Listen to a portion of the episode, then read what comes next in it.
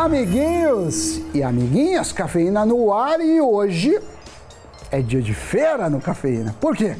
É um dia que todo mundo gosta, é um dia de promoção, dois pelo preço de um, então iniciando os trabalhos. Você, Doni, é um cara que vive atrás de descontos, de promoções? Sammy Boy me apresente alguém que não goste de desconto. Acho que tem culturas que são muito da negociação excessiva, né? Por exemplo, na Índia você tem que ficar brigando pelo preço de um item lá, eu já fui, e era assim, esse tipo de, de, de barganha, de negociação, eu não gosto, eu prefiro a coisa mais transparente, claro, o preço é tal e pronto. Mas se pudesse ser um pouco mais barato, se tiver uma oportunidade naquela data, se der para comprar com desconto, é lógico que eu gosto, né? Mas por que a pergunta veio esta bancada, Sammy Boy? É que olha esse levantamento: quase 70% dos fundos imobiliários estão sendo negociados por uma espécie de bagatela. Entenda, bagatela nesse sentido, pelo menos o estudo, é abaixo do seu valor patrimonial. Isso significa que o valor cobrado pela cota do fundo eh, na bolsa é menor do que o valor estimado dos imóveis que este fundo detém. E isso quem mostra é a Economática, que toma por base o P sobre VPA, que nada mais é o índice do preço sobre o valor patrimonial dos 106 FIIs que fazem parte do IFIX. Então, quanto mais próximo de 1 estiver este indicador, né, o P sobre VPA, mais perto a cota está do valor considerado patrimonialmente justo. Logo, se estiver acima, essa cota tem o chamado ágio. E quando está abaixo, ela tem deságio, que para muitos pode ser entendido como uma espécie de desconto, bagatela, pechincha. E 74 fundos imobiliários estavam sendo negociados até o final de junho com descontos entre 1% e 49%. Como você pode ver aí na tela, quem aparece como fundo imobiliário mais barato entre os 10 mais é o Care 11, um fundo de cemitérios a respeito do qual a gente já fez um programa aqui no Cafeína. Se você quiser assistir, tá aí o card na tela para clicar. Inclusive, sugiro que vejam o programa, porque como os analistas mesmo falam, os descontos não podem ser analisados de forma isolada é preciso ver os fundamentos de cada ativo. E esse FI, em especial, tem algumas questões interessantes que devem ser analisadas. Geralmente, quando algo está com um preço muito descontado, alguma coisa tem. Nada é de graça. Esse desconto, em outras palavras, não é à toa. Só que quando analisamos o setor de fundos imobiliários como um todo, vemos como os FIIs foram impactados com a alta de juros do país. Quando estávamos na casa de 2%, né, a Selic é 2%, a realidade de fato era outra. É que os fundos imobiliários em geral têm um comportamento parecido com o da NTNB longa, que tem o nome mais atual, mais usual de Tesouro IPCA, ou até Tesouro IPCA+. Quando os juros futuros sobem, as cotas desvalorizam. Quando eles caem, as cotas se valorizam. Por isso que em 2019, antes da pandemia, os fundos imobiliários se valorizaram tanto. E é por isso que agora, com a Selic acima dos 13%, eles estão tão descontados. Só que nesse meio tempo teve uma mudança no mercado de FIIs, já que tudo isso aconteceu com os fundos imobiliários de tijolo e não com os de papel. Os fundos imobiliários de papel conseguiram manter as suas cotas por causa da inflação como ela está muito alta, eles puderam manter o pagamento de altos rendimentos. Então as cotas desses fundos não se desvalorizaram, como aconteceu com as cotas dos FIIs de tijolo. Mas agora, como o Banco Central subiu e muito a taxa básica de juros, a tendência é que a inflação desacelere, o que vai fazer com que os FIIs de papel passem a pagar menores rendimentos. Só que numa dessa, não dá para saber como o investidor vai se comportar. Se vai sair vendendo as cotas, porque não está mais recebendo 1% ao mês. Então, fica essa dúvida. Ao mesmo tempo, os fios de papel eh, podem ser uma oportunidade, porque eles estão abaixo desse índice que a gente falou, né? O valor patrimonial 20, 30%. E muitos deles estão pagando o dividend yield, né, que é, é o retorno é, aluguel, de 8, 9% ao ano. E vale lembrar que, por enquanto, pela legislação brasileira, esse 8 e 9 de aluguel é isento de imposto. É óbvio que não dá para adivinhar por quanto tempo a Selic ficará nesse patamar e quando começará a cair. Mas quando isso acontecer, os FIIs de tijolo vão ser corrigidos de todas essas quedas. E analisando o segmento imobiliário como um todo, ele penou bastante. As ações de construtoras são um exemplo também. O crédito encareceu, a demanda por imóveis baixou e quanto maior a instabilidade e maior a incerteza, maior acaba sendo o prêmio de risco exigido por esses ativos. Então a remuneração exigida por parte dos investidores é inversa ao preço. Isso porque quando os prêmios sobem, os preços caem.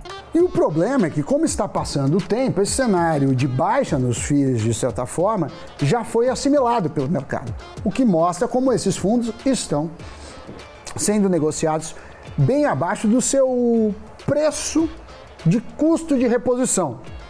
Custo de reposição é, na verdade, o volume de recursos que é ou seria necessário para construir um fundo do zero com aqueles imóveis que o fundo é, possui na carteira, né? Dona, construir um FII do zero é muito mais caro do que comprar determinadas cotas de fundos imobiliários na bolsa. Então, essa defasagem, segundo os analistas, deve ser ajustada no médio prazo, gerando oportunidade de ganho de capital para quem se posicionar agora. Muitos analistas estão falando isso, mas é claro que nós pegamos com ele, nosso craque, Zé Falcão, da Nu Invest. Agora, analisando o levantamento que a gente trouxe com os 10 fundos imobiliários mais descontados, a gente vê nessa lista quatro FIIs de lajes corporativas ou escritórios, quatro híbridos, um de logística e um de cemitérios. Então, o top 10 dos fundos imobiliários mais descontados é composto por Quer 11, REC Renda Imobiliária, BRCR, Rio Bravo Renda Corporativa, Tord 11, XP Properties, XP Industrial, JS Real Estate, RBR e Santander Renda. E pegando para falar de um destes, vemos o BRCR11, que é um fundo gerido pelo BTG Pactual, considerado híbrido, mas que atua no segmento de escritórios. Este é um setor que está se recuperando lentamente depois das restrições causadas pela pandemia, só que no primeiro tri deste ano começou a registrar queda de vacância no setor. E isso refletiu no BRCR11. Apesar do fundo estar com seu preço descontado em 39%, estamos falando do maior fundo de lajes corporativas. Ele tem um portfólio bem diversificado, tem alta liquidez e uma gestão bem reconhecida no mercado. Os riscos que precisam ficar no radar são o de vacância, inadimplência ou possibilidade de rescisão de contratos por parte dos locatários, o que impactaria a rentabilidade do fundo. Dos 11 imóveis que ele detém, a maior parte, 85% do total dos contratos, são chamados contratos típicos, aqueles que podem ter o contrato rompido, mas dependendo da cláusula contratual. Já 15% dos contratos são os atípicos, aqueles que não podem ser rompidos, ou caso sejam, aí o inquilino tem que pagar a multa no valor integral de todo o período acordado. Mas vale lembrar que este FII tem um patrimônio de 2,8 bilhões de reais. Tem mais de 134 mil cotistas e negocia diariamente 1,9 milhão de reais. É um fundo de peso que está com um preço abaixo do seu patrimônio, bem abaixo, né? Segundo as contas que vimos. Ele tem um dos melhores portfólios no mercado de FIIs, segundo também analistas. Já o JSRE11 é muito bem visto pelo mercado e está aí com as suas cotas com 31% de desconto. Ele tem no portfólio o prédio todo do Tower Bridge, que fica em frente à Ponte Estaiada. Tem também um prédio na Marginal Pinheiros, alugado para Allianz. Tem parte de um conjunto de prédios na Chucre Zaidan, ao lado da estação Morumbi da CPTM.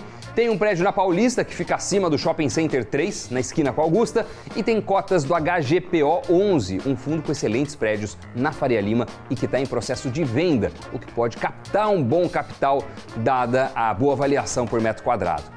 O JSRE é um dos fundos com menor vacância na comparação com esses fundos imobiliários da lista.